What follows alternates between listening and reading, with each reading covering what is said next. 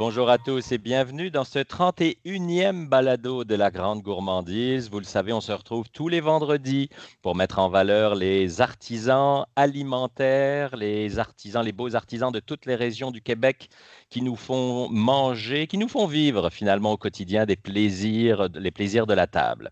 Premier invité aujourd'hui, bonjour Jean-Luc Henry. Bonjour. Merci de ton temps avec nous, c'est très apprécié. Je vais faire une entrée en la matière un peu bizarre. Aujourd'hui, on va parler de micro-organismes, de bactéries, de moisissures. Pour un balado qui parle de bouffe, c'est un peu bizarre, mais c'est un peu ça que toi et ton équipe vous faites finalement. Euh, oui, mais pas n'importe quelle moisissure pas celle qui traîne dans le coin d'un vieux bâtiment, mais plus, euh, si on parle de moisissures, c'est des moisissures nobles ou alors de bactéries, bactéries lactiques, par exemple, pour faire du fromage ou de la choucroute. Mais, tout ça, en fait, c'est les fermentations. C'est ce qu'on parle de fermentation alimentaire. Alors, vous, vous avez lancé euh, une espèce d'association entre plusieurs entrepreneurs. Est-ce qu'on peut le dire comme ça? Nous sommes, plusieurs entrepreneurs, nous sommes quatre cofondateurs de l'entreprise. Chacun, on est passionné de, nourriture et de fermentation. Et donc, on a créé il y a, deux ans l'entreprise Révolution Fermentation. Pour, résumer, en fait, très facilement l'entreprise, c'est comme si on était un magasin d'équipements de cuisine spécialisé dans le domaine des fermentations. On vend des, euh, des bactéries, des levures, des kits, tout pour faire des fermentations à la maison. Donc, c'est pour les gens qui veulent faire, par exemple, leur kombucha, leur, euh, leur fromage, leur kéfir, leur, euh, leur choucroute, leur tempeh, tous ces aliments qui sont euh, bourrés de vie et extrêmement bons au goût et bons à la santé, qui permettent aussi de conserver des aliments. Donc, en pratique, l'idée, c'est de pouvoir faire ça soi-même à la maison. Pour celui qui ne connaît pas ça, d'apprendre petit à petit. C'est quoi les avantages justement de la fermentation? Ben, avantage numéro un, et en même temps, c'est un petit peu la surprise pour les gens, c'est que ce n'est pas vous qui cuisinez. Quand on fait de la cuisine d'habitude, quand on fait cuire un œuf ou euh, rôtir euh, un gigot, c'est de la chimie. Techniquement, c'est vraiment de la chimie. C'est des réactions chimiques qui se passent à l'intérieur. Et quand vous changez euh, une pincée de sel pour euh, deux pincées de sel, ben, la réaction chimique change. Là, dans le domaine des fermentations, c'est la biologie. C'est le monde du vivant. Vous, votre job, quand vous faites un kombucha, vous faites un thé sucré, et vous introduisez des bactéries, des levures à l'intérieur qui vont transformer ce sucré et faire en sorte que ça devienne un kombucha. Même chose pour le fromage. Le fromage, c'est juste du lait dans lequel on a réintroduit des, bactéries lactiques, des fois un petit peu de quelques moisissures nobles, c'est souvent ça qu'on dit dans le domaine alimentaire, euh, des fois quelques petites euh, levures. Et euh, même chose pour... En fait, les gens ne réalisent pas, mais on mange chaque jour des aliments fermentés tout le monde a des aliments fermentés dans leur frigo. Par exemple, donne-nous des exemples. Le vinaigre, genre Bien sûr.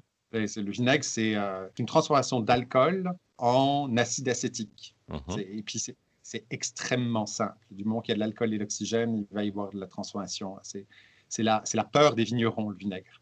Tous les alcools sont, sont issus de fermentation. La plupart des condiments sont traditionnellement fermentés. Ils sont peut-être plus dans la méthode industrielle, mais le tabasco, par exemple, la moutarde, la sauce piquante, euh, le, les salsas, tout ça, c'est traditionnellement des préparations fermentées. Bien sûr, il y a les choucroutes, bien sûr, il y a le kimchi, il y a le tempeh, il y a le natto, il y a, il y a le miso, il y a la, sauce soya, euh, et a surtout les produits laitiers autres que le lait. Tout ce ah qui est issu du lait est une fermentation. Et euh, donc, il y en a vraiment énormément. Et ah oui, les, pains, bien sûr, j'allais oublier.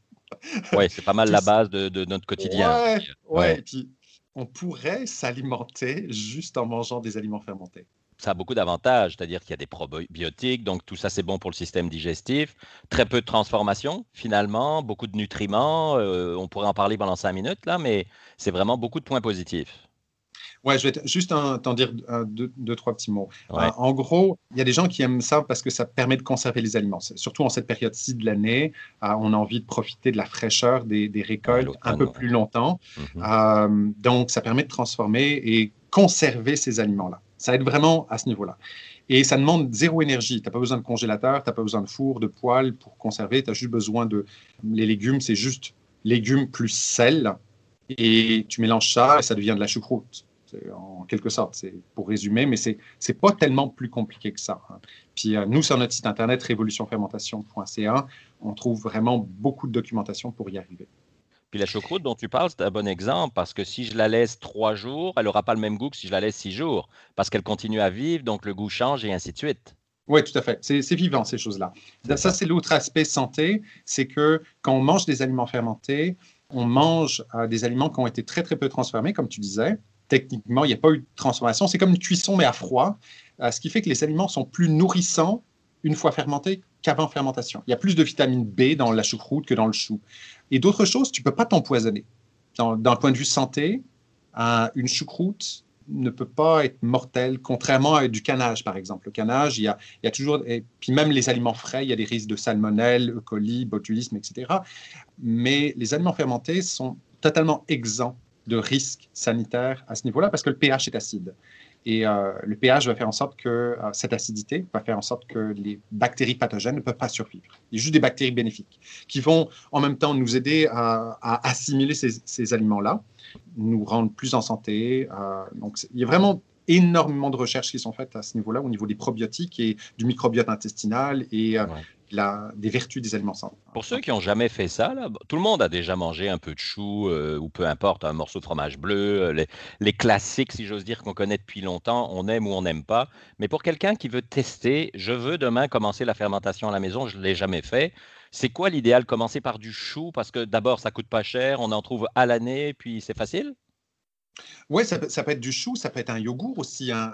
Nous, on vend des, des bactéries mésophiles. Euh, c'est peu connu hein, ces en français là. Ouais, en français, ça veut dire c'est normalement un yogourt, ça fermente à peu près à 40-45 degrés Celsius. Ça, mésophile, ça veut dire que ça fermente à température pièce. Donc, ah, on peut faire un yogourt en prenant une pinte de lait, en mettant des petites bactéries à l'intérieur, en laissant sur le comptoir pendant 24 heures. Le lendemain, on a du yogourt. Mais là, tu vas, faire peur à, tu vas faire peur à du monde. Moi, je connais quelqu'un, je ne vais pas la citer, ma belle-mère. Si je laisse le lait plus de trois minutes en dehors du frigo, je pense qu'elle se lève de sa chaise comme si elle avait des ressorts sous les fesses. Vite, vite, vite dans le frigo. Là, tu nous dis, je peux le laisser 24 heures sur, mon, sur ma table. Oui, tout à fait. Oh non, c'est très très vrai, c'est que ces bactéries-là vont produire un acide qui s'appelle l'acide lactique, euh, et cet acide-là va faire en sorte que ça soit très très très sécuritaire. Il n'y a vraiment aucun risque sanitaire à ce niveau-là.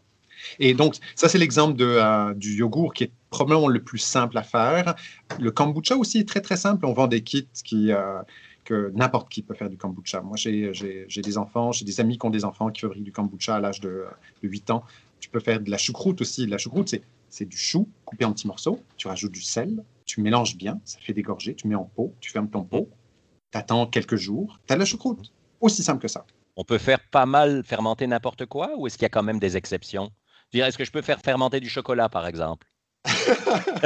Euh, C'est le, gourmand qui parle. Eh, non, c'est intéressant. Le chocolat est issu un peu de fermentation, c'est-à-dire que euh, la, fève de cacao est légèrement fermentée avant d'être transformée. Mais bon, peu importe. Mais le chocolat, tu pourrais toujours le faire fermenter.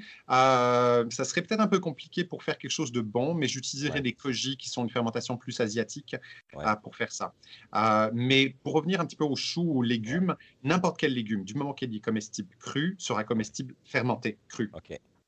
mais par exemple, la patate, Mmh les pommes de terre euh, n'est pas comestible cru. Les amidons sont trop riches, ça détruirait le système intestinal surtout. Mmh mais tu peux la faire fermenter. Elle sera toujours pas comestible crue, mais par contre, tu peux la faire cuire. Par exemple, il y, a, après, ouais, ça. Ouais, il y a un restaurant euh, qui s'appelle Point Carré, qui est à Montréal, qui mmh fait des frites lacto-fermentées écœurantes. C'est fou comment c'est bon. Est-ce que c'est un petit goût acide, justement, comme si j'avais mis du vinaigre dessus?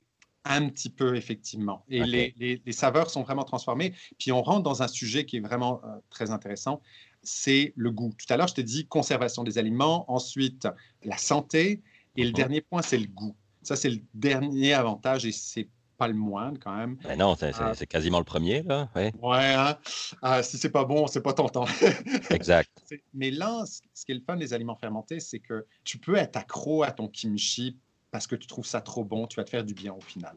le secret scientifique derrière ça, c'est que quand votre, euh, votre microbiote, les bactéries qui vivent à l'intérieur de vous, réalisent que vous êtes en train de manger des aliments fermentés, eh bien, leur truc à ces, ces bactéries-là, c'est de communiquer avec votre cerveau pour vous dire allez-y, mange-en. Et la démonstration scientifique est très très simple. Est-ce que ça t'est déjà arrivé un soir, en train de regarder un film, de te dire ah je mangerais bien des chips et en même Mais non, jamais, voyons. Non, et en même temps de te dire oh je devrais pas. Oh, et d'avoir un petit dilemme intérieur entre hum, ça serait vraiment bon et en même temps je devrais pas. Ce je pense que tout le monde se reconnaît là. Hein. Ouais. Il y en a qui vont dire non, mais ils mentent. Mais ce dialogue-là, c'est entre ton néocortex et ton microbiote. Les, les, médecins aujourd'hui euh, réalisent qu'à l'intérieur du système digestif, il y a des micro-organismes qu'ils appellent le microbiote intestinal, mhm. qui, est, qui sont extrêmement reliés à notre système nerveux. Les médecins appellent ça notre second cerveau. Et ça, ce dialogue-là, c'est un dialogue entre ton second cerveau et ton néocortex. Des fois, c'est ton second cerveau qui gagne.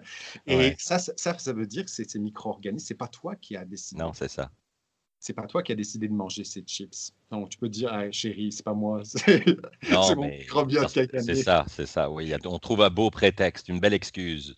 Mais tout ça pour dire, c'est que euh, ces, micro-organismes, ces, aliments fermentés font en sorte que ce sont des exhausteurs de goût. On le sait, de, toute façon, euh, du vinaigre dans une salade, ben, et puis pas juste dans une salade, le, vinaigre, ça rehausse les goûts, une bonne bière, un bon fromage, un bon pain, euh, une, de la moutarde je pourrais ne pas arrêter. Tout ça, ces aliments fermentés sont, sont, surtout utilisés non pas comme plat principal, mais comme, comme accompagnement, comme condiment ou comme assaisonnement, exhausteur de goût. Et Luc, je te, parlerai, euh, je te parlerai pendant des heures euh, aussi. Je pense que le mieux, c'est de dire aux gens qui nous écoutent d'aller jeter un œil sur révolutionfermentation.ca ou sur votre page Facebook et ainsi de suite. Il y a plein de capsules, des vidéos, de l'information. Euh, vous vendez plein de choses, dont un livre qui vient de sortir. Donc, c'est vraiment intéressant. Puis, on peut, euh, on peut vous poser toutes les questions qu'on veut. Donc, j'espère qu'on a donné le goût à ceux qui ne connaissent pas ça de peut-être s'essayer, comme tu disais, que ce soit un yogourt, un chou, peu importe, de commencer quelque chose. Puis, sinon, même pas envie de commencer, de comprendre à quoi ça sert, comment ça marche, ces organismes-là dans notre, dans notre corps, parce qu'il y en a, tu disais, et le, bienfait pour nous, finalement. Donc, euh, je vais te remercier pour ton temps. C'était vraiment euh, très, très agréable. C'est vraiment très, très apprécié. Puis, euh, on, aime tous la gourmandise. Et puis, c'est ce qui est le fun des fermentations, c'est qu'on on peut être gourmand et en même temps se faire du bien. c'est ça. qui est, c'est ça qui est vraiment génial. Donc, je souhaite euh, bonne gourmandise à tout le monde, bonne fermentation, et puis regardez notre dernier livre qui s'appelle Révolution Kombucha, Kombucha ouais. Euh, qui est vraiment, euh, vraiment génial. C'est ça. Puis grâce ça fait plaisir. Puis grâce à toi, ça va être la conclusion. Je peux me gaver de chips au vinaigre tous les soirs parce que c'est mon deuxième cerveau qui me l'a dit. Merci Jean-Luc. Bonne chips. Salut Marc. Salut. Et un peu plus tôt, on parlait de vinaigre avec Jean-Luc. On va peut-être en parler encore un peu avec notre deuxième invité. Bonjour François-Olivier Macduff. Bonjour Marc. Merci de nous accueillir chez vous en Estrie. Vous, vous faites un vinaigre à base de cassonade, mais on va tout de suite dire les vraies choses là, la vraie cassonade. Pas celle qu'on trouve ici dans les épiceries, le sucre blanc avec un peu de mélasse, là. Vraiment le, le sucre roux qui, qui, vient de la, de la cuisson de la canne, en fait. En fait, c'est ça. C'est exactement la, vraie de vraie cassonade des, euh, des, colonies euh, britanniques euh, d'il y a longtemps.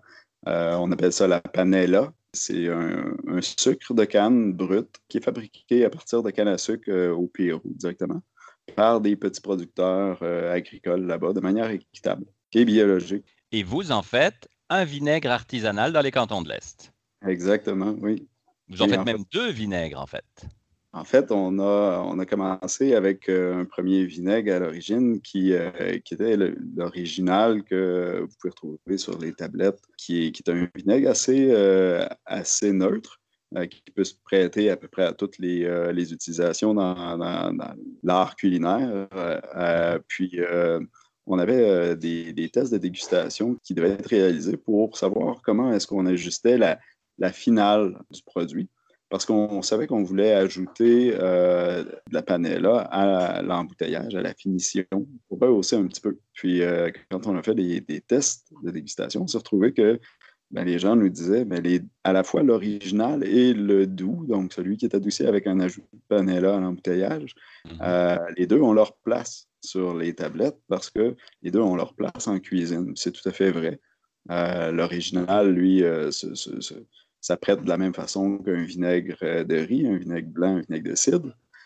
tandis que le doux, ça prête beaucoup plus comme les, les vinaigres balsamiques, les xérès, les cherry, donc les vinaigres beaucoup plus ronds, beaucoup plus riches, beaucoup plus sucrés en bouche on ne fait pas du vinaigre n'importe comment. Puis vous, vous avez trouvé un système pour le faire pendant que vous étiez à l'université. C'est un système qui sort un peu de l'ordinaire, même si c'est un vieux système, entre guillemets? C'est un système artisanal euh, qu'on a développé en collaboration avec euh, euh, l'Université de Sherbrooke dans le cadre d'une maîtrise en génie chimique que j'ai faite, en fait, qui a été optimisé dans le cadre de la maîtrise, il faut dire, parce qu'on n'a pas inventé le procédé. C'est le procédé Schutzenbach, qui est un procédé allemand qui date déjà de près de 200 ans, qui est, un fermenteur semi-solide. Donc, euh, au lieu d'avoir un bouillon de culture où tout, est en solution, ben, mm-hmm. on, a un, lit de bois sur lequel percole notre alcool, qui est d'abord euh, fermenté à partir de la, de la panella, donc à partir de la canne à sucre. Puis cet alcool-là se transforme euh, aux aléas de, des courants d'air dans le fermenteur. Euh, en percolant au travers du lit de, bois, puis s'oxyde lentement. Donc, c'est un procédé qui est très, très, très vieux. En fait, c'est un des premiers procédés industriels qui ont, qui ont vu le jour dans l'histoire de. C'est long, hein? en fait, on a, nous, trouvé, c'est le secret, un peu des, moyens d'accélérer le processus mhm. par des mises au point de, de, génie chimique puis de contrôle électronique. Donc, on a un système qui pilote. En fait, à l'époque, les, fermenteurs Schutzenbach devaient être entretenus par euh, des vinaigriers qui mm-hmm. remettaient par le haut euh, le vinaigre qui était en, transformation par le haut d'un baril de bois. Puis euh, le récoltait par la base, puis s'il n'était pas prêt, bien, le remettait encore par le haut. Donc, nécessairement, aujourd'hui, on a des systèmes pour, pour faire ça de manière automatisée, puis optimiser ce procédé-là pour qu'il soit toujours constant, puis toujours parfait. Puis là, ça prend le temps que ça prend. Donc, vous faites quoi, quelques litres par jour ou vous en êtes où? À un moment donné, dans le cadre justement de, ma maîtrise en génie chimique, on a dû fabriquer des fermenteurs plus petits pour pouvoir euh, tester différents paramètres.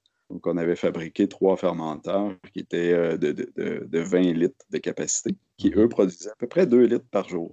C'est de là où euh, on en est venu à, démarrer le, projet de commercialisation parce qu'on se disait, ben, fabrique du vinaigre, mais est-ce qu'on peut le commercialiser? Puis aujourd'hui, on est à un régime d'à peu près une quinzaine de litres euh, de vinaigre par jour. Puis là, on ne reviendra pas là-dessus parce qu'on en a parlé avec euh, Jean-Luc un peu plus tôt, mais comme il n'est pas filtré, euh, il y a beaucoup de probiotiques, pas de pasteurisation et ainsi de suite. Donc, tout ça est vraiment bon pour la santé.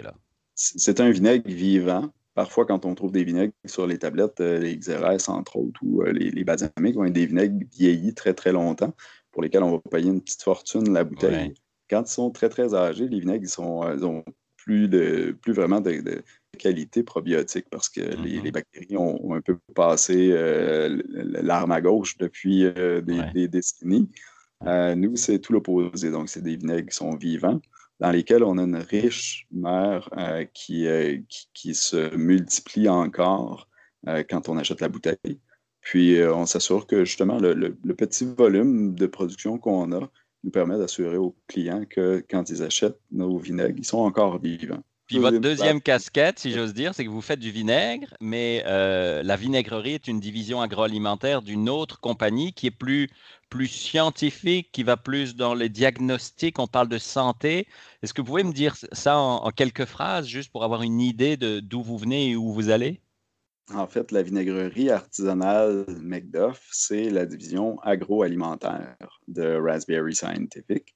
Donc, Raspberry Scientific, c'est une, jeune start-up qui a euh, démarré ses activités officiellement en 2015 grâce à l'accélérateur de création d'entreprises technologiques de l'Université de Sherbrooke, qui vise à mettre au point un outil euh, de diagnostic médical de nouvelle génération. Déjà, à la fondation de Raspberry, il y avait deux divisions opérationnelles une qui faisait plus euh, du, médical, donc du life science, comme on pourrait dire, des sciences de la vie. Puis l'autre qui était complémentaire, parce qu'on a aussi ces aptitudes-là, de travailler dans les, euh, les bioprocédés et l'agroalimentaire. L'un sert à épauler euh, économiquement l'autre.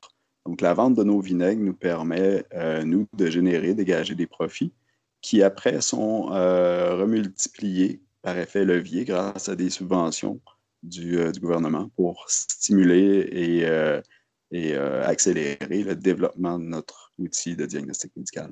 Donc cet outil de diagnostic, en fait, permet quoi? De voir le profil immunitaire d'une personne, d'un animal, c'est ça? Exactement, oui. En fait, ce qu'on vise, c'est à être capable de profiler en un seul test avec une seule goutte de sang en moins de, de 75 minutes le système immunitaire au complet, que ce soit d'un individu, que ce soit d'un animal de compagnie ou même d'un grand animal d'élevage, euh, pour pouvoir adresser simultanément euh, l'ensemble des, maladies qui euh, impliquent le système immunitaire. Donc, que ce soit des infections par des bactéries ou des virus, ou que ce soit des maladies auto-immunes. On peut penser par exemple au lupus, ou que ce soit plus drastiquement, ben, peut-être les cancers, parce que euh, ce sont euh, des, des, maladies qui stimulent énormément, dans le fond, la production de, de, lymphocytes et d'anticorps. Donc, euh, l'avantage de notre outil, c'est de pouvoir adresser